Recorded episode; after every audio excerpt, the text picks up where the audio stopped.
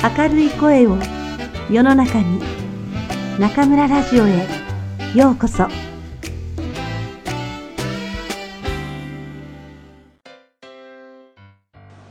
猫には猫の哲学がある。自分の都合のいい時だけ人にすり寄ってきて甘え気が向かないとぷいっと去っていくのが猫。どんな時にも尻尾を振って愛情を示すのが犬と相場は決まっている。そして、これが猫好きと犬好きを分ける理由でもある。猫は自分勝手で嫌だとか、犬みたいに媚びを売るのは好かんとか。猫と犬は両極端な性格をそれぞれ持ち、人間はその両方を持っているところに猫好き犬好きを分ける理由があるのだろう。自分が猫と犬を結んだ線のどのあたりに位置するかによって人の反応も様々だ。自分を見るようで嫌だったり、自分にないから羨ましかったり、同病愛哀れんでみたり、自分にないのが許せなかったりするらしい。でも結局、先日めれば猫の一人だけで行動する動物であるという点が好きかどうか、あるいは犬の誰かと一緒に何かをする性格が好きかどうかということなのだ。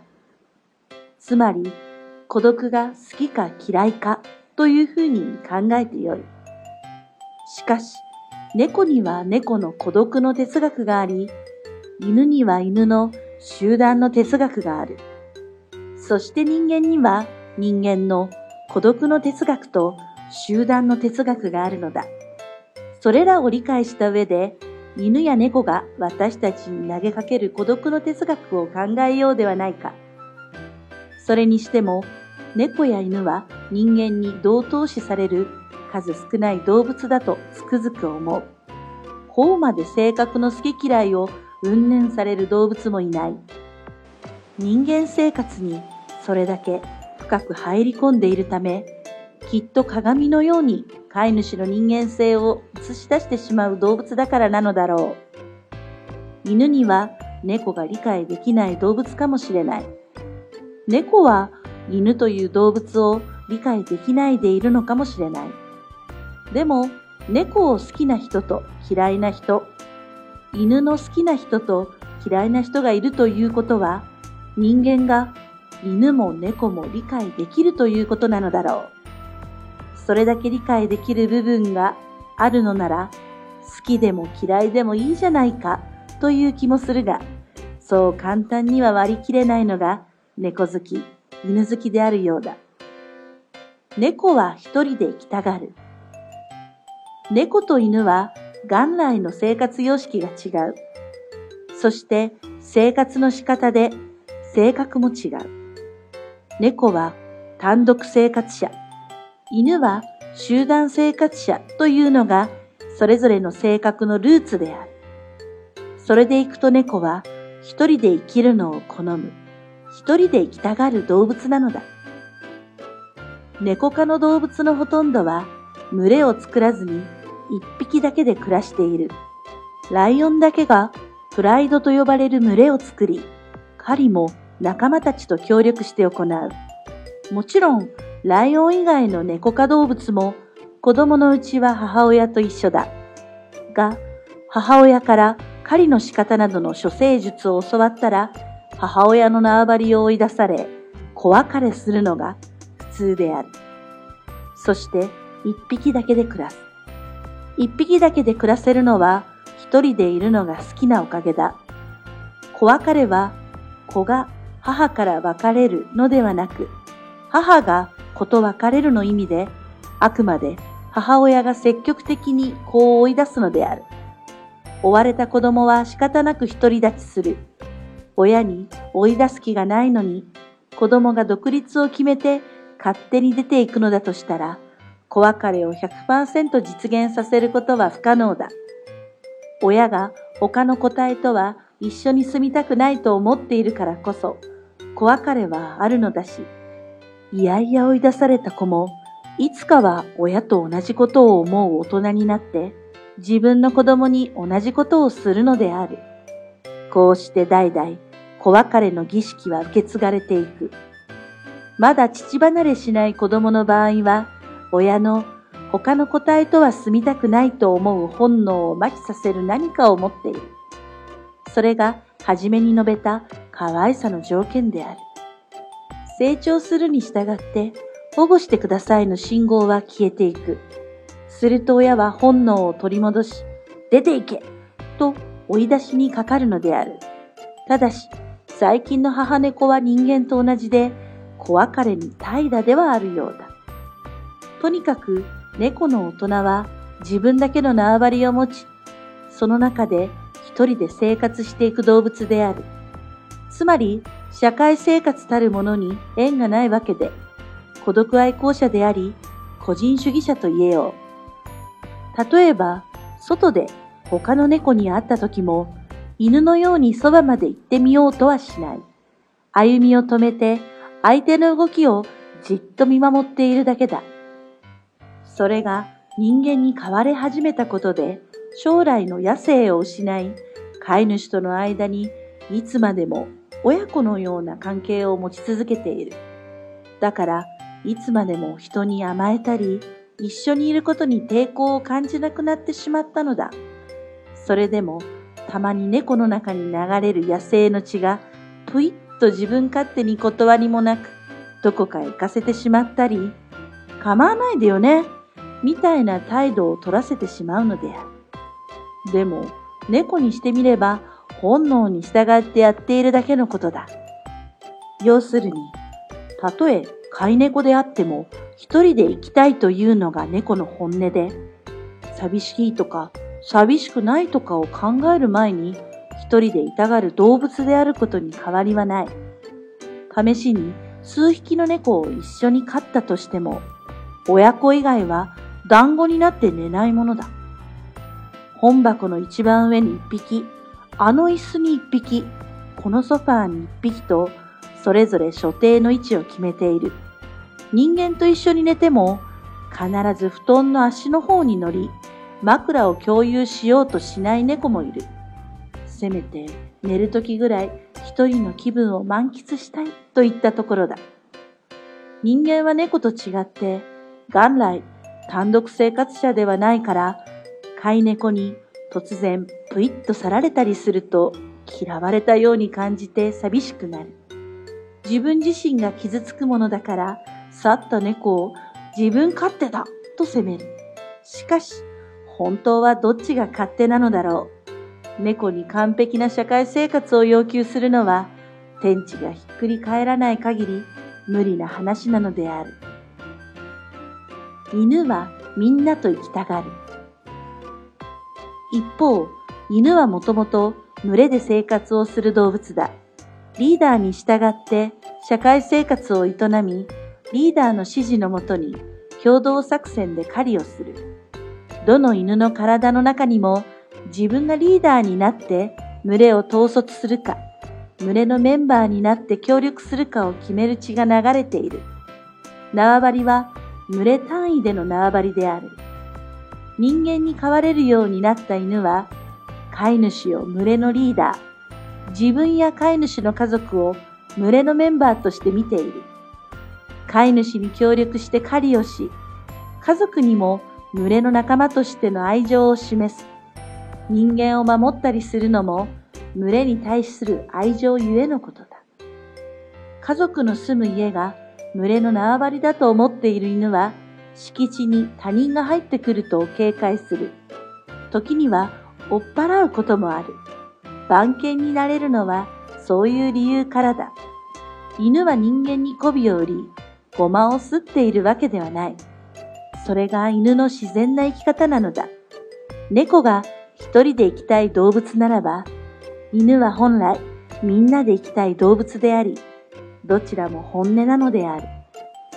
人間の先祖である猿たちは、犬と同じように集団生活者であるから、人間も本音ではみんなで生きたいと思っている。ところが、現代の生活はどこも混み合いすぎて、もう少し一人で生きたいと思ったりする。一歩外に足を踏み出した途端、他の群れの縄張りに入らざるを得ない生活が、将来の群れ意識を弱めてしまうのかもしれない。こうなると、犬的になったり、猫的になったりしながら生きるのが人間という動物だということになりそうだ。でも、人が猫的になるときは本音の部分ではない。だから、戦望を抱いたり、非難がましくなったりする。また、犬的な部分は本音だから、犬を見ると自分を見るようで醜いと思ったり、ほっとしたりする。こんなことが犬や猫の好き嫌いの理由の本音だろう。いずれにしても、猫と犬と人間は本来の姿をどこかに持ちながら家畜化されて変化してきたことにおいて全く同じ者同士である。要するに、猫と犬は人間の悲哀を感じさせる存在ゆえに好かれたり嫌われたりするのである。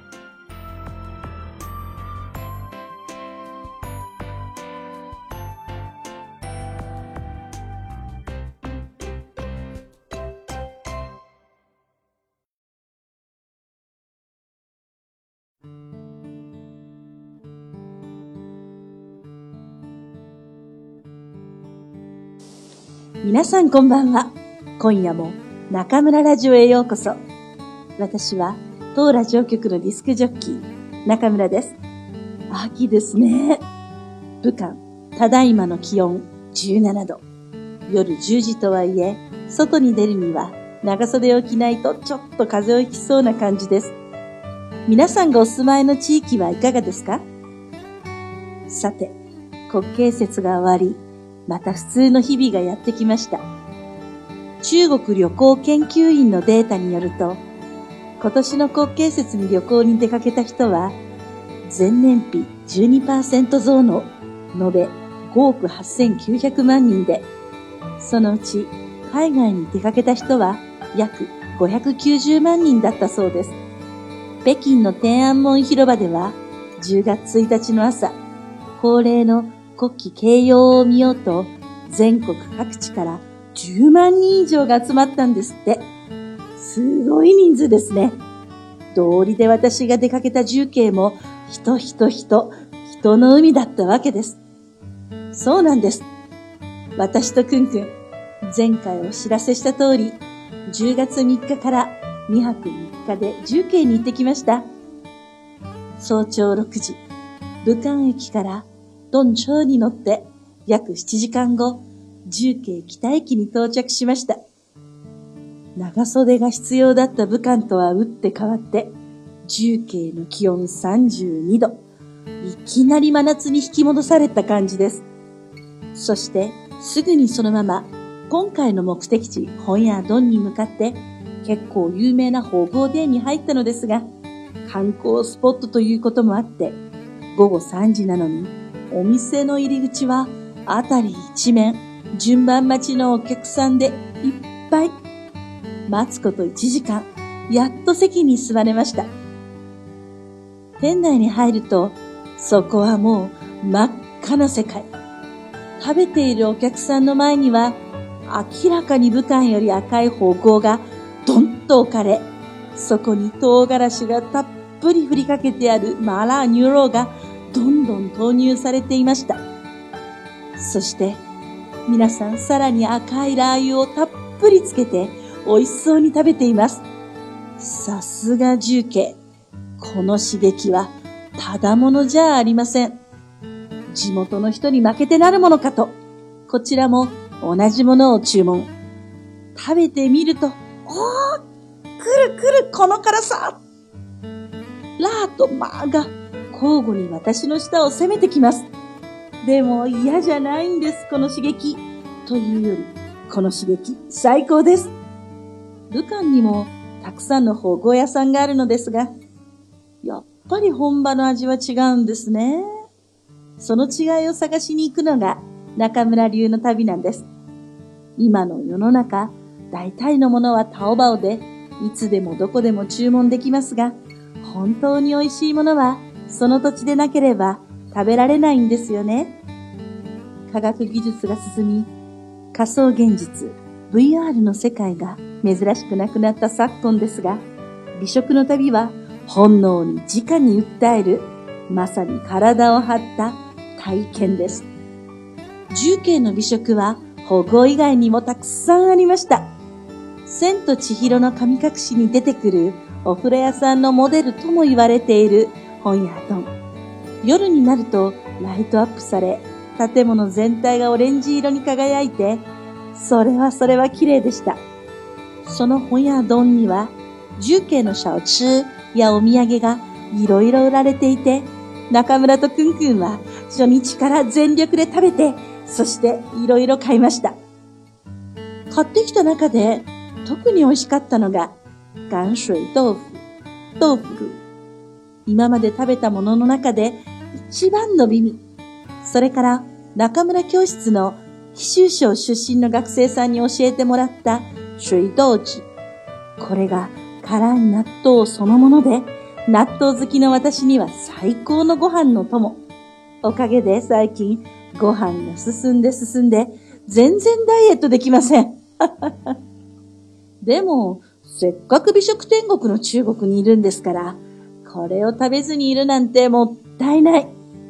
体重や体型を気にしてダイエットをしているお姉さんたちの意志の強さには心から敬服しますが、やっぱり中村にはこんなに美味しいものを食べないなんて無理です。ただでさえだんだん食べられる量が減ってきているんですから、50歳までに心残りなく食べておかないと。2日目はもう一つの目的地、通知以降に行きました。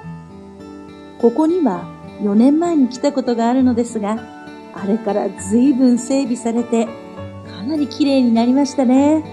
それで、本屋に輪をかけて人が多く、その人口密度たるや、凄まじかったです。楽しいことは、あっという間に時間が過ぎるものですが、中村とくんくんの重慶の美味しい旅は、これまたあっという間に終わってしまいました。重慶はとても個性的で素敵な街でしたが、実は一つだけ残念なことがありました。二日目の朝、名物のワンザーミエンを食べようと、私たちはネットで好評のお店に出かけました。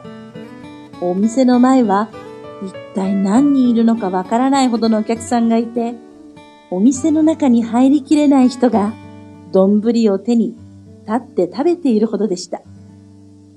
何分待ったかな？みんな美味しそうに食べているので、ワクワクしながら20分ほど待ちました。やっと自分の前に麺が運ばれてきました。さあ、いただきますと、一口口に入れた瞬間、私のワクワクはがっかりに変わってしまいました。ええ全然美味しくないんです。麺の味は茹で加減と湯切りで決まりますが、目の前にあるのは茹ですぎて茹で汁が切れていない麺。注文の時、作るところを見ていたくんくんによると、多くのお客さんをさばくため、麺を茹でる大鍋の中に一度にたくさんの麺を入れ、大して湯切りもせずに丼に入れていたとのこと。これでは美味しいわけがありません。食べ物を残すのはマナー違反だけど、中村とくんくん、三口で食べるのをやめ、唖然とする他のお客さんを尻目に店を出て、近くの一杯ずつ丁寧に作っているお店に入りました。ああ、美味しい。これぞ、重慶名物、ワンザーミエンとマーラーシャオミエン。期待通りの味です。シンプルな料理こそ、ラオバンの気持ちや考えがダイレクトに伝わってきますね。あの一軒目のお店も確かに美味しかったんだと思います。でも、有名になって客が客を呼んで莫大なお金が入るようになっていくうちに何か大切なものをなくしてしまったのかもしれません。これは他人事ではありません。料理の世界だけではなく、教師の私たちも同じこと。一回一回の授業に全力で向き合わないと、学生の皆さんに手抜きが伝わってしまいますね。いい勉強になりました。さて、明日は久しぶりの大学の授業。朝から夕方まで会話の授業を8コマ。